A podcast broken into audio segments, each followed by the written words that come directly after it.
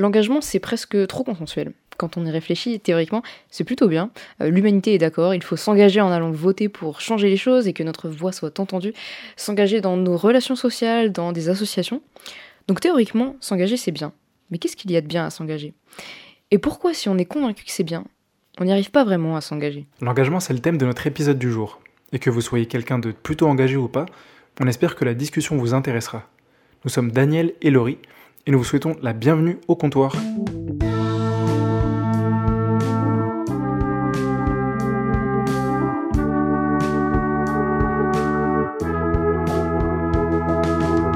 Le comptoir,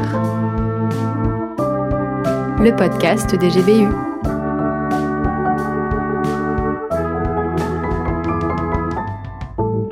Salut Daniel, t'as retrouvé ta place en tant que co-animateur pour cette émission Avoue que t'es pas venu sur le live juste pour qu'on voit pas ta tête et que tu puisses rester incognito dans la rue. Genre t'avais pas envie que, que tout le monde te demande des autographes. Oui, c'est surtout que si un tueur à gage veut ma peau, il pourra tuer Timon à ma place en fait. Mais il a assuré. Alors du coup, on partage la chaise quand il veut. hein, pour se réengager avec nous. Transition toute faite avec notre sujet. Alors si l'engagement c'est bien, il faut d'abord se demander envers quoi ou qui on s'est engagé pour définir ce qu'on entend par engagement et voir si c'était des domaines importants dans notre vie. Avec Cécile qui est déjà intervenue dans le comptoir pour faire euh, notamment une chronique sur l'ADN polymérase. Euh, si vous ne savez pas ce que c'est, on vous invite à écouter notre épisode sur l'échec.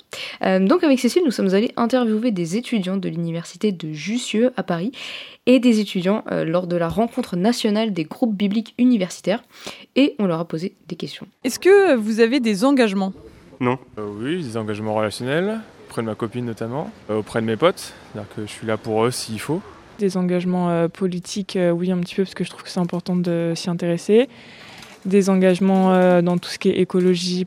Euh, bah perso, euh, je suis en prépa militaire, donc déjà euh, je suis engagé par rapport à ça et euh, j'ai fait du bénévolat à la protection civile euh, pendant euh, trois ans. Euh, non, moi non. dans une association avec, euh, bah, enfin, avec euh, le volet dans une équipe. Genre, je me suis engagée à bah, faire toute l'année, à faire les compétitions et continuer. Euh, je suis engagé auprès du groupe biblique universitaire de Paris-Nanterre, où je suis responsable. Et je suis aussi engagé au sein de mon église, où je m'occupe euh, des adolescents. Qu'est-ce qui vous fait vous sentir engagé? À partir de quel moment vous avez l'impression d'être dans un engagement? Quand il y a un vrai lien, j'imagine, comme avec ma famille. Soit euh, quand il y a un contrat avec un patron, soit quand, je sais pas, quand il y a un genre de lien de confiance qui s'établit entre deux personnes. Déjà quand euh, on a des responsabilités vis-à-vis des, jeux, enfin, vis-à-vis des autres, plus que vis-à-vis de soi, dans le sens où euh, quand la responsabilité collective elle est, euh, elle est de mise, et ben, on se sent tout de suite bien plus engagé, parce que forcément nos actions elles portent pas que sur nous mais sur les autres. C'est à partir du moment où on attend quelque chose de la personne en retour. On attend que ce soit quelque chose de réciproque. Je pense que c'est la notion de, de sacrifice. J'ai sacrifié du temps, donc euh, il y, a- il y a de l'engagement qui est là. J'ai l'impression d'être fidèle à quelque chose, de, de le choisir, et puis euh, que ça m'apporte de la joie, je pense. C'est intéressant de voir qu'il y a peu de personnes qui ont répondu que ce qui les faisait se sentir engagés, c'est un contrat. Ils parlent plus de devoir, de sentiment de sacrifice envers des personnes. On voit alors que c'est relationnel au final, et, et certaines personnes parlent aussi de la réciprocité. Euh, on s'engage parce qu'on sait que d'autres personnes vont s'engager. En tant qu'étudiant et futur médecin, si Dieu veut, Benjamin s'est posé la question de l'engagement, de ce que ça impliquait dans la relation entre médecin et patient, et de ce qu'on peut apprendre de l'engagement des médecins envers leurs patients.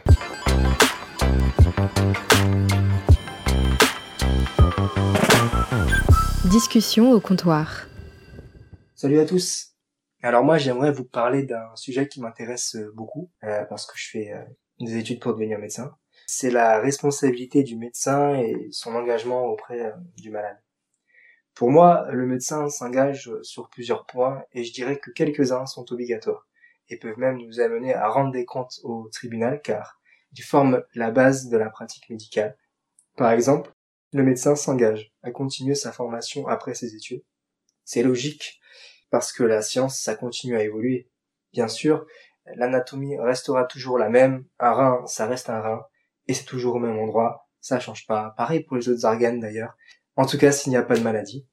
Ça, c'était ce que je me disais en première année de médecine, pour me rassurer, lorsque les profs avaient changé et que je refaisais ma première année. Cependant, on découvre de nouvelles maladies. Euh, de un, de deux, on ne comprend encore aujourd'hui pas tout sur la science. Puis aussi, les médicaments changent toujours. Et puis, il serait inconcevable aujourd'hui qu'un médecin ne se soit pas informé rigoureusement sur la Covid-19. Même si le médecin n'est plus à la faculté depuis longtemps, il est donc important qu'il continue à étudier. Certains des engagements présents dans le serment d'Hippocrate peuvent amener aussi à des sanctions pénales. Par exemple, le médecin ne doit pas utiliser son savoir pour de mauvais buts. Il ne doit pas divulguer les secrets euh, du malade aux autres et il ne doit pas entreprendre des gestes musicaux qui sortiraient de son domaine de compétence. Il y a pour moi des engagements qui, s'ils n'étaient pas respectés, n'engageraient pas de sanctions pénales, mais définissent ce qu'est un bon médecin. Comme par exemple être à l'écoute du malade, euh, ou aussi euh, ne pas ignorer sa douleur et sa souffrance, ou encore respecter le malade, que ce soit son intimité ou lorsqu'il souhaite s'exprimer. Le médecin aussi euh, est appelé à rester humble et à ne pas considérer le malade juste comme un ensemble d'organes, mais comme un être ayant des sentiments, et donc un être souffrant. Ces dernières obligations sont, je pense, plus difficiles à pratiquer pour un médecin que les premiers dont on en parlait. La raison de cette euh, difficulté est que la formation d'un médecin est basée sur les concours, des études qui sont sélectives et difficiles. Comme tout travail intellectuel, un médecin a l'habitude d'étudier. Par contre, le travail acharné du médecin et le fait que les concours ne développent pas le côté humain du médecin, ça lui demande des efforts pour être, en plus d'un médecin compétent, je dirais un bon médecin. Pour moi, un médecin s'engage donc, si on fait une synthèse, à développer toujours plus ses connaissances, à agir toujours pour le bien du malade et à les respecter, à prendre du temps pour les écouter, et pourquoi pas à les aimer. C'est pas ce que Dieu fait en permanence pour euh, ceux qu'il aime, en étant à la fois un médecin compétent et aimant. Dieu est pour moi le médecin par excellence. Je pense que Dieu, comme un médecin compétent, souhaite notre bonne santé à tous. Même s'il décide quelquefois de ne pas agir, il veut nous guérir et il peut le faire. J'aimerais vous parler aussi d'un point que j'avais entendu en cours d'anthropologie en première année. Le professeur parlait d'asymétrie dans la relation médecin-malade. Par son savoir et le rôle du médecin, c'est-à-dire un rôle de soignant pour un corps souffrant, le médecin n'est pas à la même place que le patient. Mais dans une relation médecin-malade, il ne devrait pas y avoir une relation asymétrique. Un bon médecin devrait se mettre au même niveau que le malade et considérer que ce que dit le patient est aussi important, si plus que ce que dit et ce que pense le médecin. Si je résume, la formation du médecin lui donne les outils pour soigner le malade, et il s'engage pour ça. Mais être un médecin en plus de ça aimant et à l'écoute du malade, voilà ce qui permettrait au médecin de remplir pleinement son rôle. Est-ce que je suis prêt me concernant à m'engager à aller au-delà de ce que mon rôle de médecin m'appelle à être? As-tu déjà reçu un tel engagement?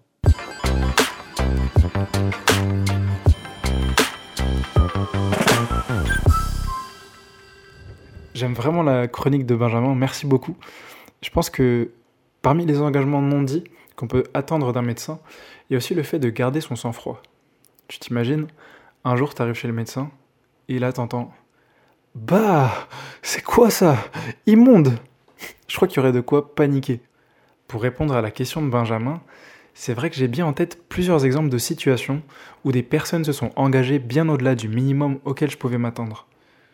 Juste par le fait de rire à des blagues gênantes ou de pas se vexer quand je coupe la parole en plein milieu de phrase systématiquement.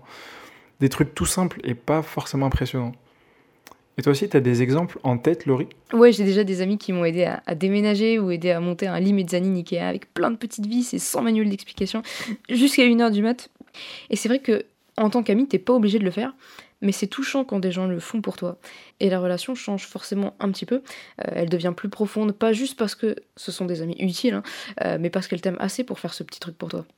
Son idée, c'est donc de dire que l'engagement pour un bon médecin, c'est de faire plus que ce qui est demandé. Ça engage toute sa personne. Ça peut être euh, à la fois total et aussi profondément humain, si ça va au-delà des engagements écrits. Ça montre le besoin qu'on a en tant qu'être humain de s'engager ou de bénéficier de l'engagement de quelqu'un. Est-ce que l'engagement vous fait peur? Juste s'engager euh, pour un an, deux ans, en sachant que on a encore plein de portes ouvertes, c'est pas, ça fait pas peur. Non. C'est, surtout euh, de ne pas pouvoir changer d'avis, puisque là on n'a pas encore assez de maturité, je pense, pour euh, décider à quel point on peut s'engager? non, moi ça fait pas peur. J'aime bien justement m'engager, participer à des choses. Genre justement j'aime trop.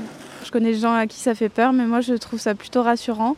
Mais c'est vrai que si il y a une disparité dans le, le taux d'engagement d'un côté ou de l'autre, c'est là que ça commence à faire peur en fait. Ça fait peur, mais c'est aussi ça qui va nous permettre de nous épanouir parce que je pense que si on s'engage dans rien, on va jamais se donner à fond. Finalement, est-ce que bah, l'engagement c'est une valeur importante pour vous? La source de tout ça, c'est la confiance. S'il n'y a pas d'engagement et on n'aurait pas de, de lien euh, fort entre personnes. Oui, pour moi aussi, c'est assez important. L'engagement individuel pour, euh, pour la société, ça permet de, de rester euh, soudé. Oui, c'est important pour moi. Ça m'aide à ne pas trop être concentré sur moi-même. Sinon, euh, je crois dans notre société, on essaie d'avoir le, euh, le plus possible de plaisir. On n'en a jamais suffisamment. L'engagement découle de l'amour. Et si on aime une personne ou bien une association et qu'on ça nous tient à cœur, il faut concrétiser ce, ce choix-là. Et du coup, le fait de s'engager, c'est vraiment de dire oui, ben, j'aime.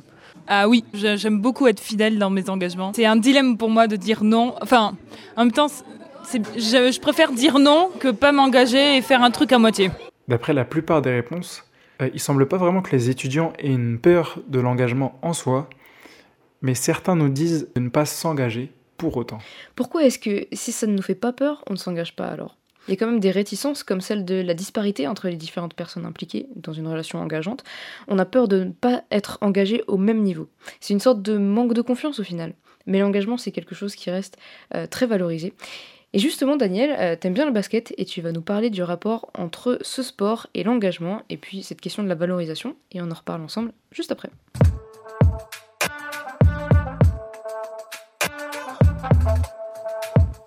Le sport comptoir.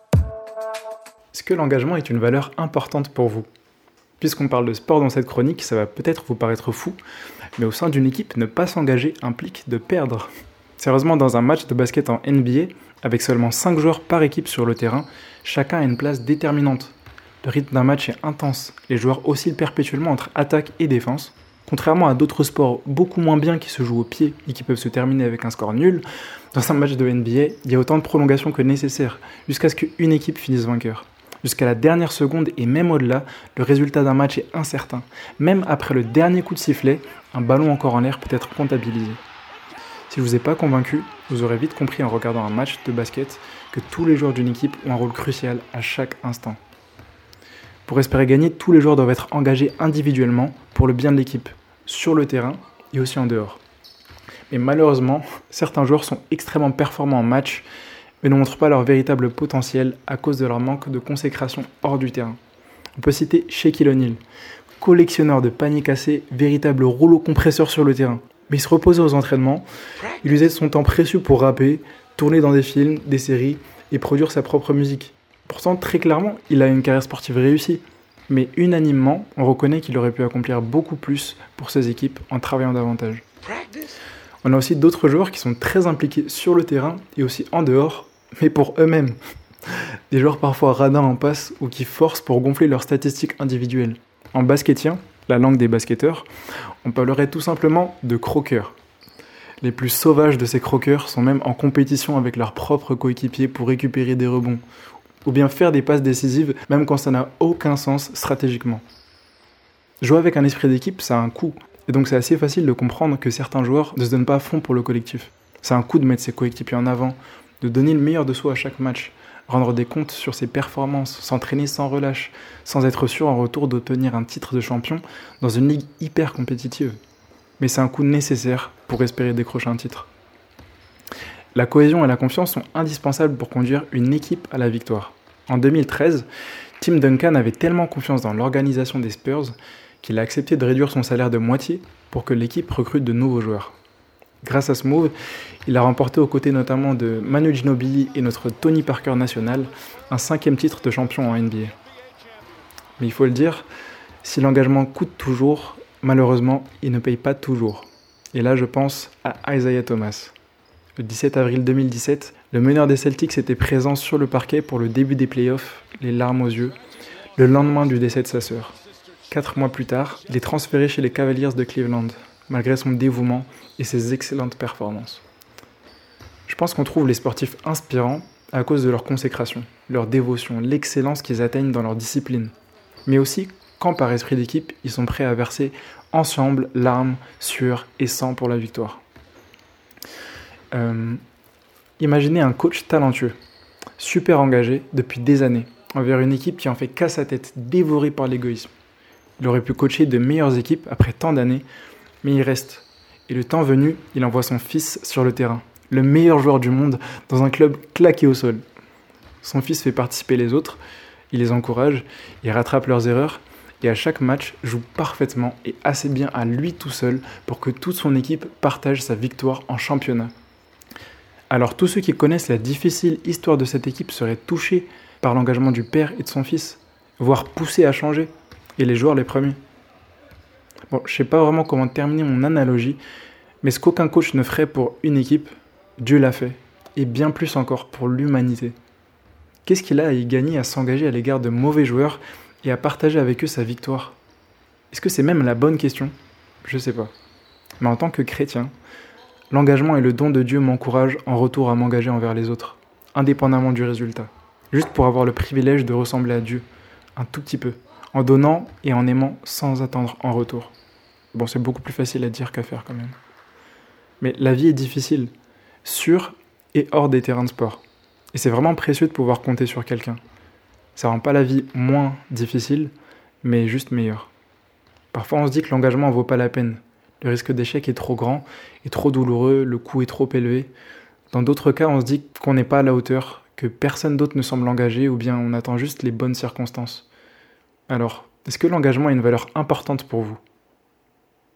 Et vous, qu'est-ce qui vous empêche de vous engager? Est-ce que vous avez trouvé une cause qui en vaille la peine?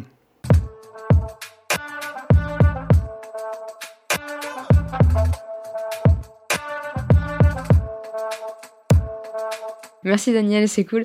Euh, Est-ce que tu voudrais euh, ajouter un, truc que tu n'as pas pu dire pendant ta chronique parce qu'on t'aurait limité à, à 5 minutes? Oui, déjà je pense qu'on peut souligner le fait que Michel Jourdain n'a pas été mentionné dans le cadre de cette chronique sur le basketball. Et on ne mentionnera pas son nom jusqu'à la fin pour conserver l'exploit bien sûr. Ensuite, pour beaucoup d'entre nous, en tout cas pour moi, il y a plein de raisons valables ou pas qui nous poussent à ne pas nous engager.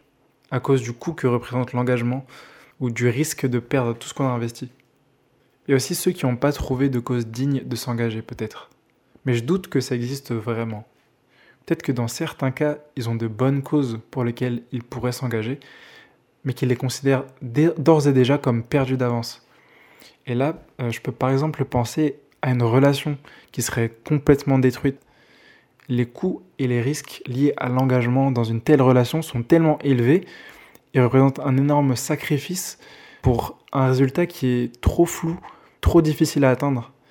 Et du coup, on rabaisse ses exigences par peur et on abandonne tout plein de causes qui valent la peine de s'engager, parfois trop vite. Pour résumer, une des choses qui pourrait nous pousser à ne pas euh, nous engager, c'est le coût qu'a cet engagement pour nous et sur nous. Euh, on va écouter maintenant Rémi qui va nous parler du point de vue de la Bible sur la question et sur l'engagement de Jésus envers l'humanité. Euh, alors Rémi fait partie de la team des groupes bibliques universitaires, il est équipier à Lyon, euh, il est aussi fan d'apéro et il aime bien les gens, enfin au moins certains, et il aime bien discuter de façon générale. Alors vous pouvez ouvrir une Bible pour suivre avec nous, une application gratuite, ou simplement suivre avec vos oreilles. Et c'est à toi Rémi.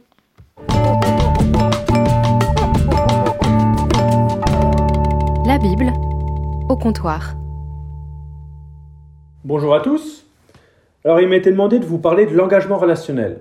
Alors franchement, merci le comptoir hein, pour ce sujet si vaste à traiter en si peu de temps.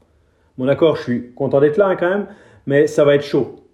Alors avant de vous dire quelques mots sur ce que l'engagement implique dans une relation, j'aimerais juste vous en souligner la réalité. Tout d'abord, Dieu, le Dieu de la Bible, celui que je crois être le créateur de toutes choses, est, il me semble, profondément relationnel. Au sein de la Trinité existe une unité et une relation parfaite entre le Père, le Fils et le Saint-Esprit qui la composent. Et pour autant, ils sont différents et distincts. Autre indice, Dieu a désiré avoir une relation individuelle avec ses créatures.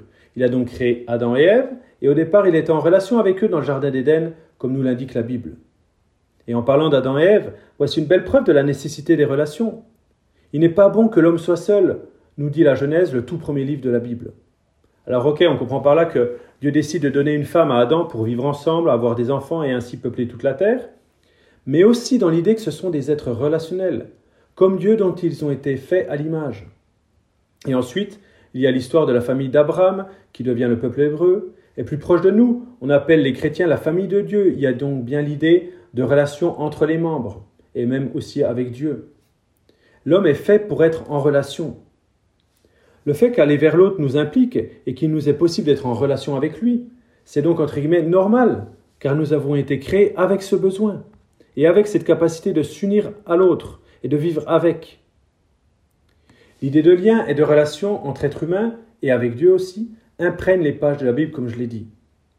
Et à ce propos, j'aimerais euh, vous lire un, un passage de la Bible. C'est dans le Nouveau Testament, dans l'Évangile selon Jean au chapitre 1er, et c'est les versets 1 à 14. Au commencement, la parole existait déjà. La parole était avec Dieu et la parole était Dieu. Elle était au commencement avec Dieu. Tout a été fait par elle et rien de ce qui a été fait n'a été fait sans elle. En elle, il y avait la vie et cette vie était la lumière des êtres humains. La lumière brille dans les ténèbres et les ténèbres ne l'ont pas accueillie. Il y eut un homme envoyé par Dieu, son nom était Jean. Il vint comme témoin pour rendre témoignage à la lumière, afin que tous croient par lui. Il n'était pas la lumière, mais il vint pour rendre témoignage à la lumière. Cette lumière était la vraie lumière qui, venant dans le monde, éclaire tout être humain. Elle était dans le monde et le monde a été fait par elle. Pourtant le monde ne l'a pas reconnue. Elle est venue chez les siens et les siens ne l'ont pas accueillie. Mais à tous ceux qui l'ont acceptée, à ceux qui croient en son nom, elle a donné le droit de devenir enfants de Dieu. Puisqu'ils sont nés non du fait de la nature, ni par une volonté humaine, ni par la volonté d'un mari, mais qu'ils sont nés de Dieu.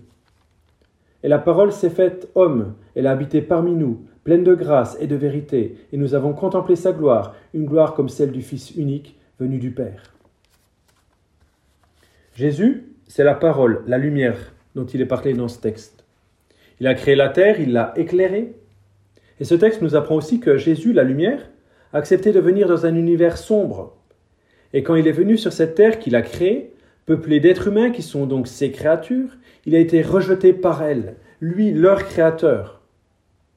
Jésus a donc eu l'engagement relationnel le plus fort de tous les temps. Il est venu engager une relation avec des gens absolument différents de lui et qui ne désiraient pas cette relation. Il est venu leur parler et vivre avec eux, et même plus encore leur offrir sa vie. Et d'ailleurs, il l'offre encore à nous, 2000 ans plus tard. Alors, qu'est-ce que ce texte nous dit au sujet de l'engagement relationnel? Eh bien, premier point, euh, on le sait, l'humanité est composée de milliards de personnes, toutes différentes les unes des autres.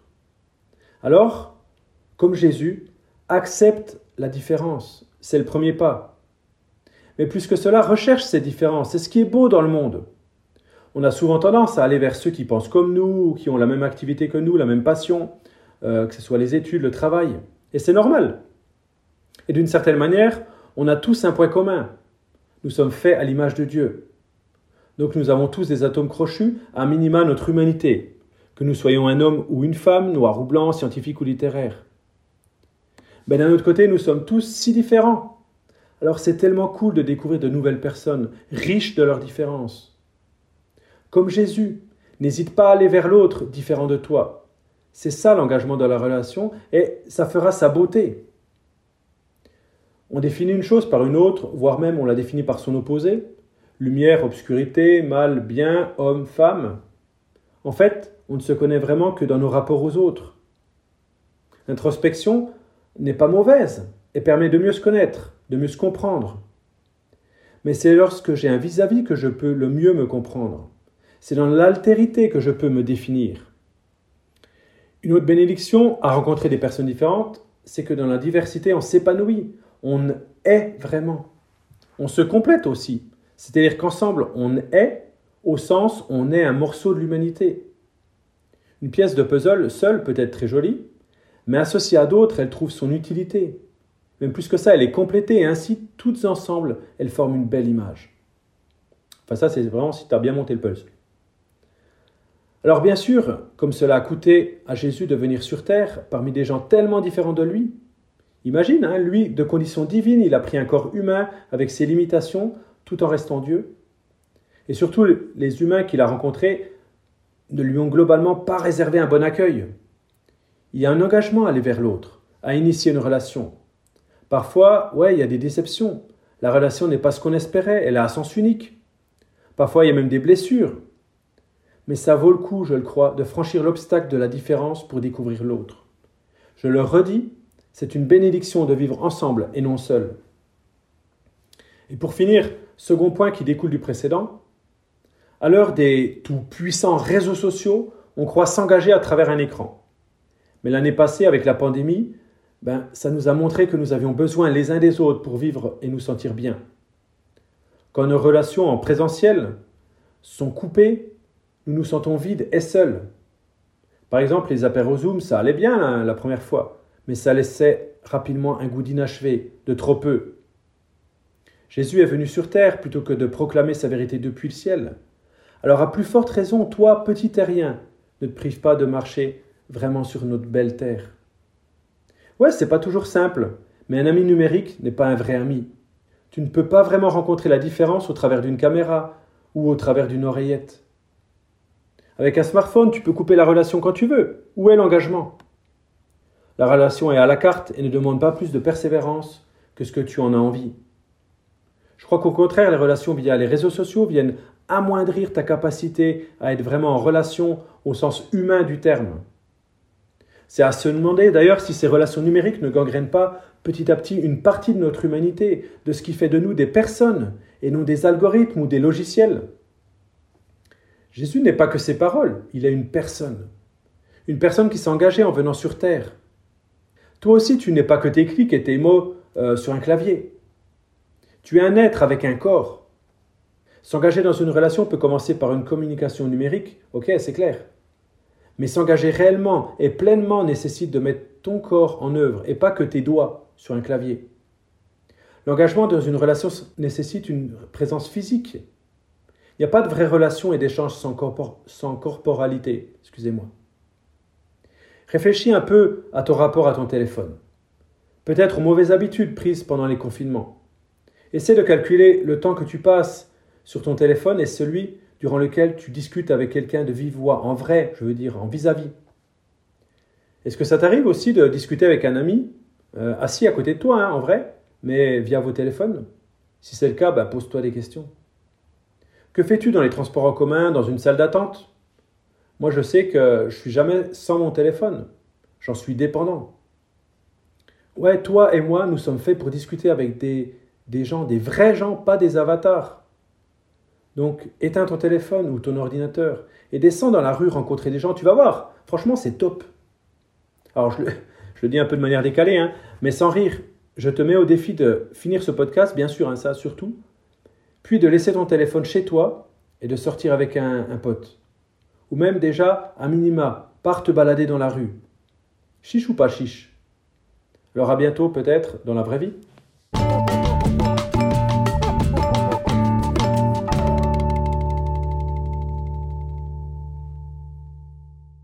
Juste avant de revenir sur la réflexion biblique de Rémi, on fait une courte pause en musique avec Nathaniel. A tout de suite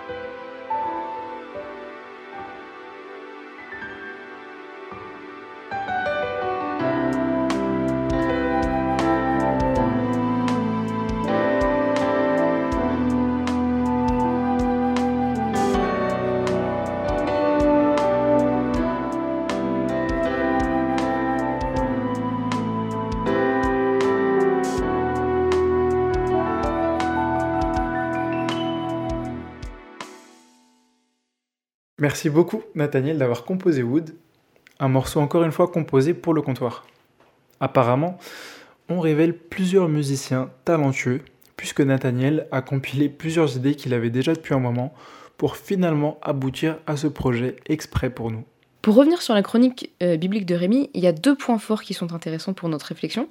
Euh, le fait que pour Jésus, s'engager avec l'humanité avait aussi un coût, et un coût euh, très élevé. Mais il l'a quand même fait, et son engagement montre son amour pour nous, et il permet d'avoir une relation avec lui.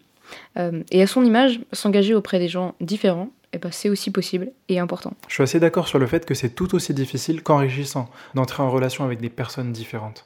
Mais quand on arrive à être d'accord pour ne pas être d'accord, et qu'on arrête de se diaboliser, on apprend beaucoup des autres. Et aussi, on en apprend beaucoup sur les autres. D'ailleurs, si vous relevez le défi de Rémi, euh, dites-nous comment ça s'est passé euh, sur nos réseaux sociaux, le comptoir GBU sur Instagram et Facebook. Avant de conclure notre émission, nous allons écouter Eve-Marie, une étudiante en Cagne, qui a interviewé son amie Gabrielle, une étudiante plutôt très engagée, avec qui elle va aborder le sens de ses différents engagements. Merci d'ailleurs à Eve-Marie, qui est assez chargée, si vous connaissez la prépa, et qui s'est vraiment engagée pour cette émission du comptoir.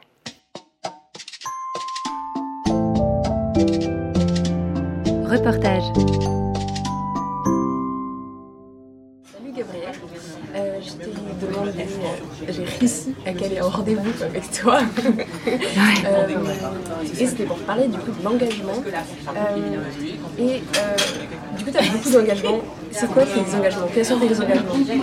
Alors, donc d'abord, je suis partie d'un chœur professionnel qui s'appelle Soto Voce, qui est en résidence au Théâtre du Châtelet et l'Opéra Bastille, qui me prend quand même la majorité de mon temps.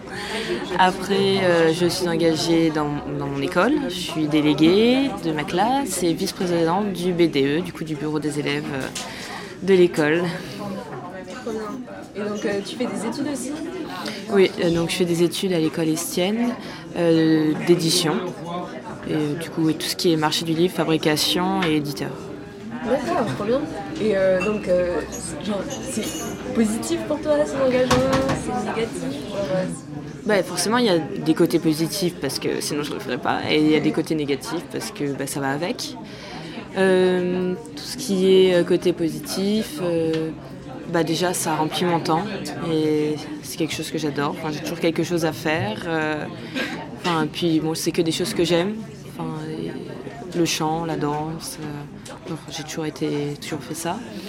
Et pour le lycée, bah, j'aime bien être auprès des autres, aider les autres, euh, pouvoir vraiment m'impliquer. Je trouve que c'est important dans une vie euh, étudiante parce que comme ça on connaît plein de gens. Enfin j'aime bien tout ce, que, tout ce côté-là. D'accord, trop bien. Et c'est pas en avoir autant, c'est pas handicapant, t'arrives pas, t'arrives à prendre du temps aussi pour toi oui, c'est un, peu handicapant sur ce côté-là, parce que du coup, bon, bah, travailler à côté, c'est compliqué, parce que c'est beaucoup d'heures. Euh, mais oui, enfin, puis, ça a toujours été comme ça, donc j'ai toujours eu un rythme assez, euh, assez freiné. Donc euh, je pense que c'est pour ça aussi que moi je suis un peu habituée, mais c'est vrai que, par exemple, avec le confinement, quand tout s'est arrêté, quand, quand toute la question d'engagement euh, a commencé à se poser, euh, qu'est-ce que je fais, qu'est-ce que je fais pas. Là, c'était un peu compliqué parce que de recommencer euh, quand on a une grande pause, ouais, ça dépend. Mais oui, c'est le plus gros problème, c'est que ça, ça, prend du temps et que du coup, bah, pour se reposer et avoir du temps pour soi, ça peut être compliqué. D'accord, Et merci pour ces réponses. Et juste dernière question, quelles sont les, euh, les raisons qui t'ont poussé à t'engager dans tout ça? Je ne sais pas vraiment quelles seraient les raisons précises parce que, comme j'ai dit, ça a toujours été le cas. Dès petite, j'ai toujours fait énormément d'activités, de la danse, du chant, conservatoire. Enfin, là, je me suis même plutôt calmée, franchement. Mais euh, du coup, je pense que j'ai toujours été pris dans un rythme qui faisait que si tout s'arrêtait un jour, euh, je me sentirais seule un peu, je pense aussi. Euh, parce que j'aime que mon temps soit comblé.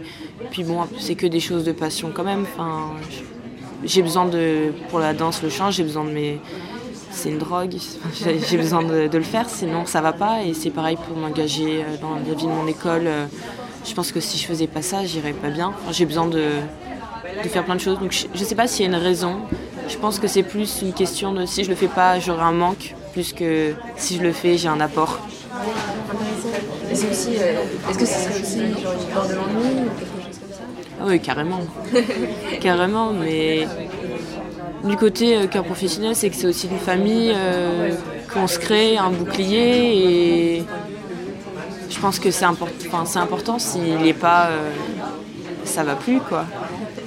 Donc, euh, non, je pense que c'est ça. C'est plus par une peur, euh, en effet, de, du manque que, que par euh, le fait que, que j'aime ça, enfin, même si j'adore ça, juste que je pourrais pas m'en passer. Merci beaucoup Gabriel, c'était hyper intéressant. Salut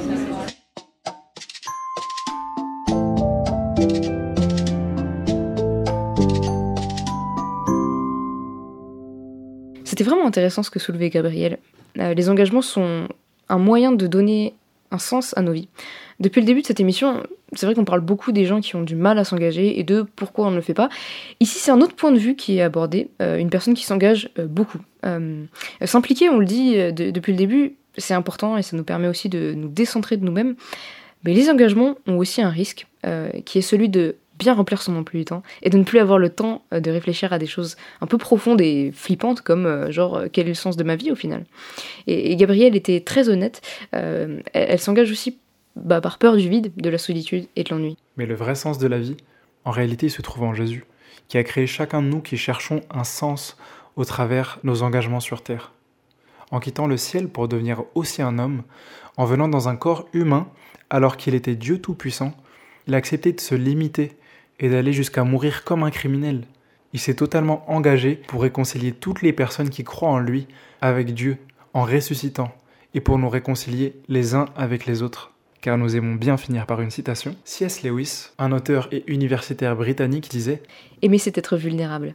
Aimer n'importe quoi et votre cœur sera certainement brisé. Si vous voulez être sûr de le garder intact, vous ne devez donner votre cœur à personne, pas même à un animal. Enveloppez-le soigneusement de passe-temps et de petits luxes, évitez tout enchevêtrement, enfermez-le dans un cercueil. En sécurité, dans l'obscurité, sans mouvement, sans air, il deviendra insensible. Merci d'avoir écouté ce podcast sur l'engagement, sponsorisé par l'armée de terre, les services civiques et les sites de mariage. S'engager, notre volonté, notre fierté. Bonne journée à tous et à toutes, et à bientôt sur nos réseaux sociaux, Facebook ou Instagram, pour continuer la discussion, ou euh, sur notre prochain podcast. Salut Daniel Salut Laurie